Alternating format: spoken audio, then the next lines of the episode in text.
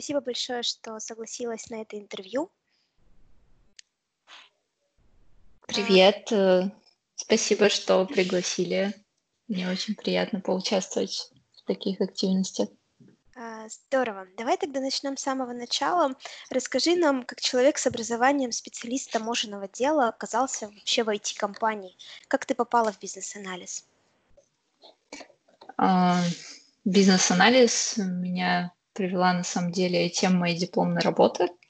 А, получилось так, что на последнем курсе университета я писала дипломную работу по теме, которая соответствует предметной области, в которой работает наша компания.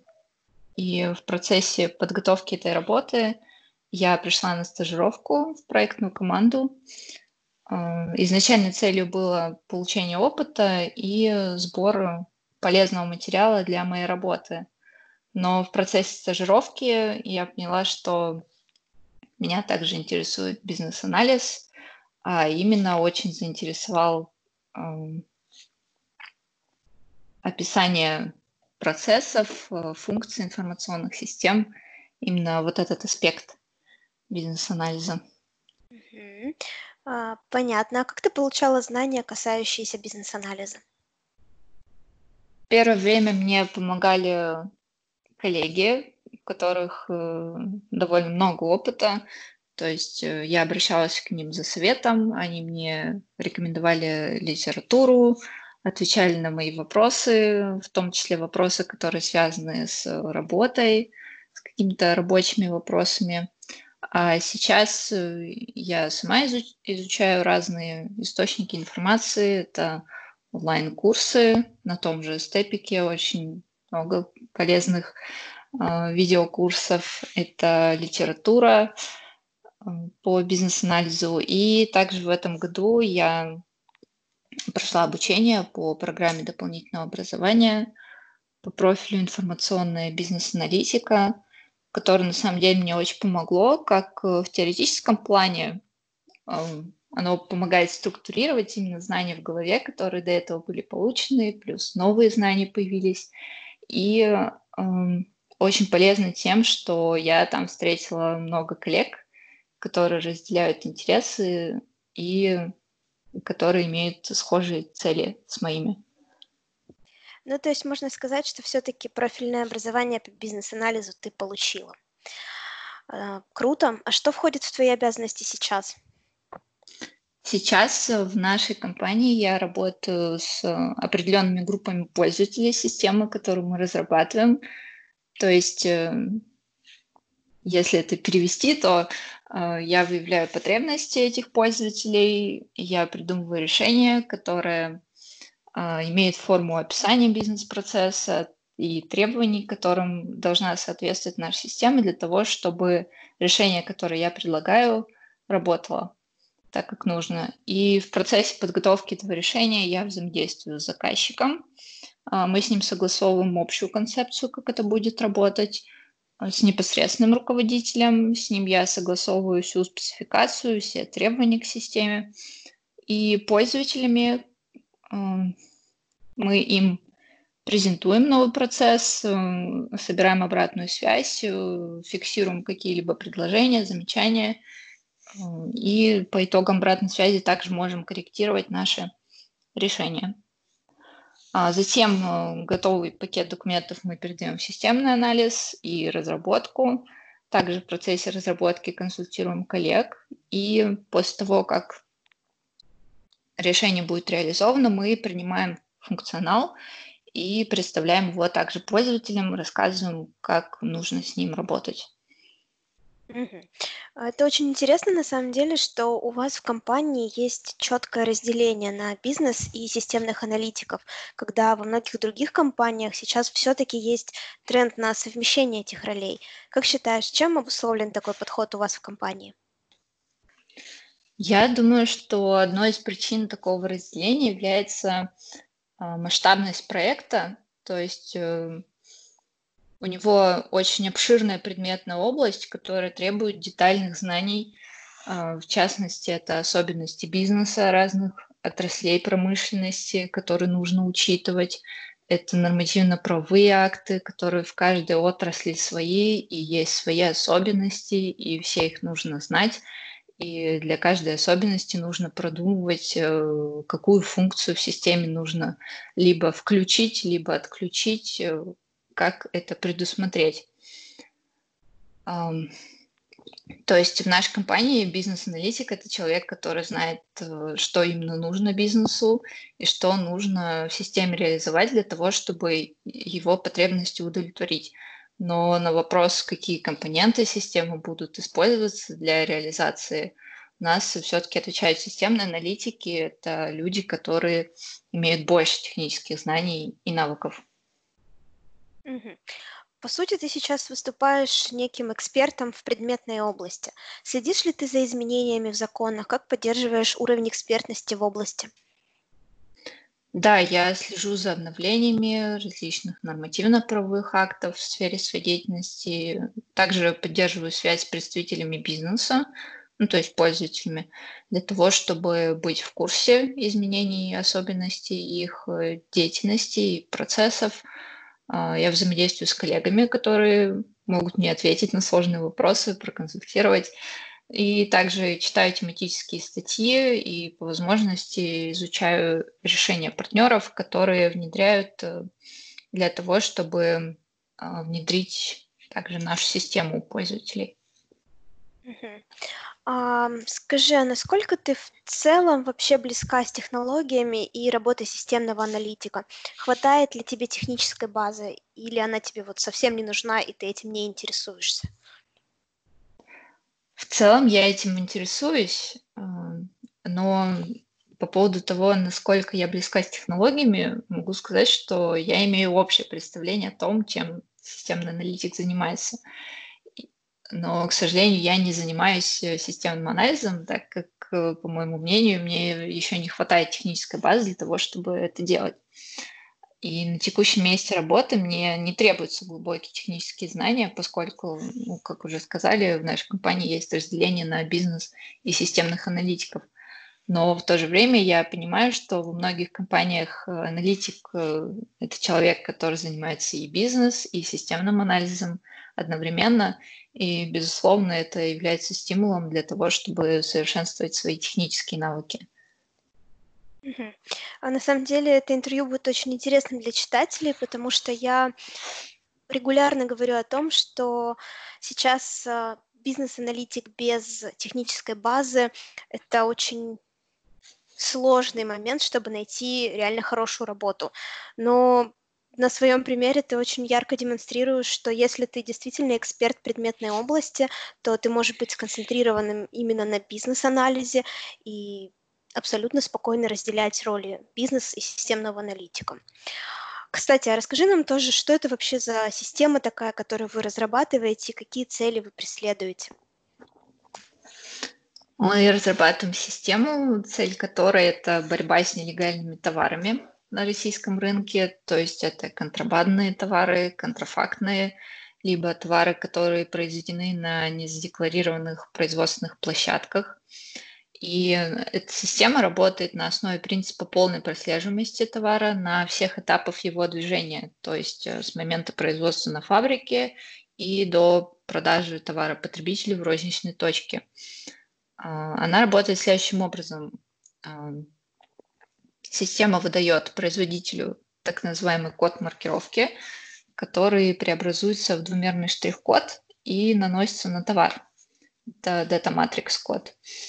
И получается, если участник оборота совершает какую-либо операцию с маркированным товаром, будь то э, нанесение дата матрикса, либо отгрузка участнику оборота другому, да, продажа, либо списание, либо продажа потребителю. Обо всех этих действиях э, необходимо информировать систему. Это предусмотрено нормативно-правовыми актами в области маркировки. И таким образом в системе хранятся сведения о всех операциях, которые совершаются в отношении товара. А, и все эти сведения могут получать контролирующие органы.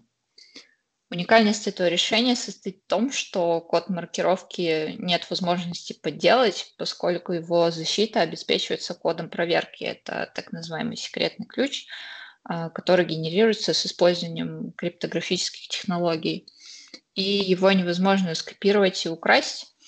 А, кроме того, одним из плюсов системы является то, что она может выявлять нелегальные действия с маркированными товарами, например, это повторные продажи товаров, когда товар сначала продали одному розничному покупателю и затем пытаются продать другому. Все эти действия в системе фиксируются и подсвечиваются. И эта информация также может быть передана в контрольно-надзорные органы. А, ну, то есть, если говорить более простыми словами, для конечного пользователя, то, по сути, если человек выбирает, скажем, кроссовки Adidas, он может по штрих-коду проверить, действительно ли это оригинал кроссовок Adidas или это какой-то контрафакт, да?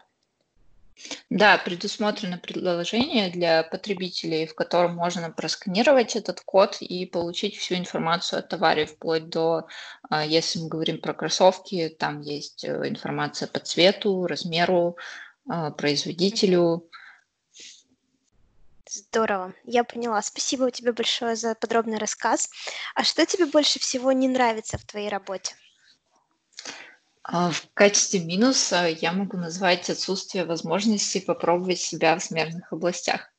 Ну, это минус лично для меня, поскольку если брать конкретный пример из моей работы, а, например, я пишу постановку а, на разработку, но я не могу к ней сделать, например, макеты, потому что у нас есть специальные люди, дизайнеры, которые это делают, и они это делают намного э, качественнее, намного быстрее, чем если бы это пыталась сделать я.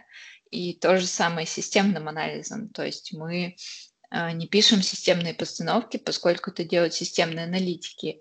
И с одной стороны, мне кажется, что для компании это хорошо, потому что для каждой задачи есть свой специалист, который обладает высоким уровнем квалификации, но с другой стороны, а, при такой а, ситуации человек может стать специалистом только одной операции и может потерять стимул для того, чтобы развивать свои навыки.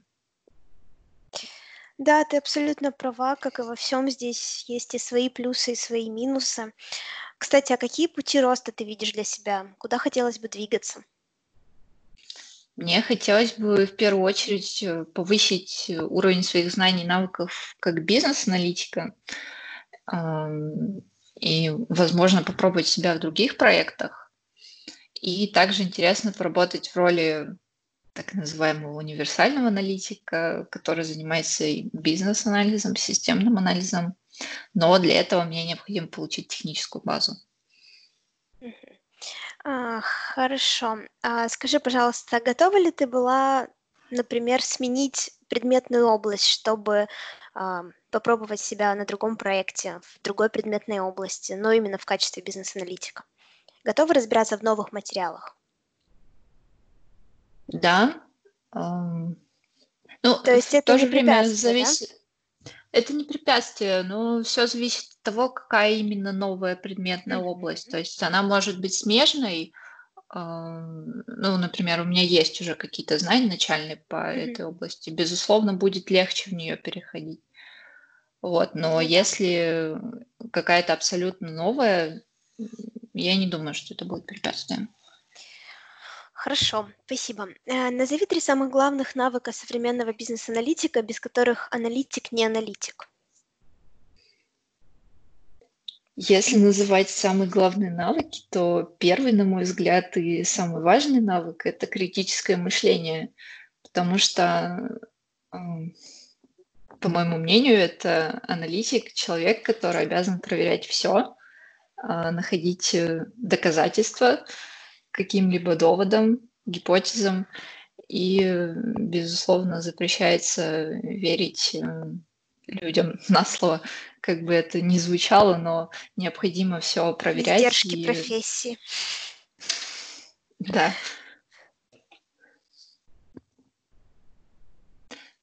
А второе – это, наверное, умение анализировать и декомпозировать большую сложную задачу на много маленьких для того, чтобы можно было их по отдельности проработать и в итоге собрать какое-то общее решение. А сюда же могу добавить внимательность, так как при разработке а, решений, процессов необходимо сохранить логику от самого начала до конца и не упустить каких-либо важных условий. То есть э, нужно пронести их через весь процесс, ничего не забыть, ничего не потерять, но при этом сохранить возможные варианты разветвления этого процесса. То есть э, сохранить все условия, что если условие 1, что если условие 2, и все это учитывать. И третий навык – это, наверное, дипломатичность, потому что все-таки умение найти компромисс и договориться – это важное качество бизнес-аналитика, поскольку очень часто приходится общаться с заказчиками, заинтересованными лицами на проекте и также коллегами, которые помогают нам реализовать задуманное. Да, поскольку аналитик является неким буфером между всеми, то умение найти компромисс это действительно очень важно. Хорошо, а если отмотать время назад, что бы ты изменила или, может быть, улучшила в процессе твоего развития? А, я бы, наверное, хотела больше изучить э, теории по бизнес-анализу, найти больше полезных курсов э, и тренингов, на которых можно получить именно практические знания. Вот. Либо а, могла бы себе посоветовать пойти учиться на профильную программу пораньше.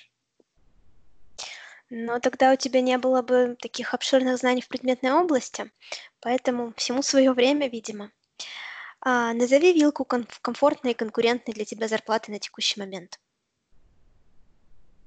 Я думаю, что это от 90 до 120 тысяч. На руки. Да. Давай уточнять, или до вычета? На руки. На руки. А, да. Хорошо. А, мы закончили с основной частью вопросов. А, сейчас мы перейдем к Блицу. Нужно будет быстро отвечать на короткие вопросы и делать свой выбор. Ты готова? Да. Ну, тогда начинаем. Работа в одном домене или в разных? В разных. Онлайн-курсы или общение с коллегами? Общение с коллегами. Отдать интерфейс на разработку дизайнеру или сделать сама? Отдать на разработку дизайнеру в текущих условиях. В будущем, возможно, сама. Вот он, бизнес-аналитик, сразу уточнила. А, прямо прямая коммуникация с заказчиком или обезличенная? Интересный вопрос. Зависит от ситуации, да? Давайте выберем прямую. Хорошо. Описание текстом или диаграмма? Диаграмма. Почему? Так проще воспринимается информация. А, очень часто бывает, когда начинаешь описывать диаграмму, много лишней информации появляется. И в целом заказчики очень не любят читать документы на 50 страниц, поэтому а, иногда нужно все-таки более детальную диаграмму нарисовать. я понимаю, что это два, не разрыв, два обязательных компонента, которые друг да. друга дополняют, но... Да, хорошо, если согласна. Было... Да. А BPMN или UML? BPMN. Функциональные или нефункциональные требования? Функциональные. Круто. А, спасибо тебе большое. И давай будем заканчивать. И скажи мне, пожалуйста, если бы ты оказалась перед начинающим бизнес-аналитиком, какой совет ты бы ему дал, дала? Я бы посоветовала совершенствовать не только hard skills, так называемые, да, то есть э, теорию, но и, наверное, soft skills, а, такие как та же самая дипломатичность, э, умение договориться, внимательность, а, потому что вот эти навыки именно личностные, они имеют э, не меньшее значение для бизнес-аналитика, поскольку, как ты правильно заметила, бизнес-аналитик – это буфер между заказчиком и разработчиком, и необходимо уметь коммуницировать с людьми. Спасибо тебе большое за интервью. Было очень интересно узнать побольше про тебя и про вашу интересную систему. Вот. Поэтому еще раз большое спасибо, что нашла время. Спасибо большое.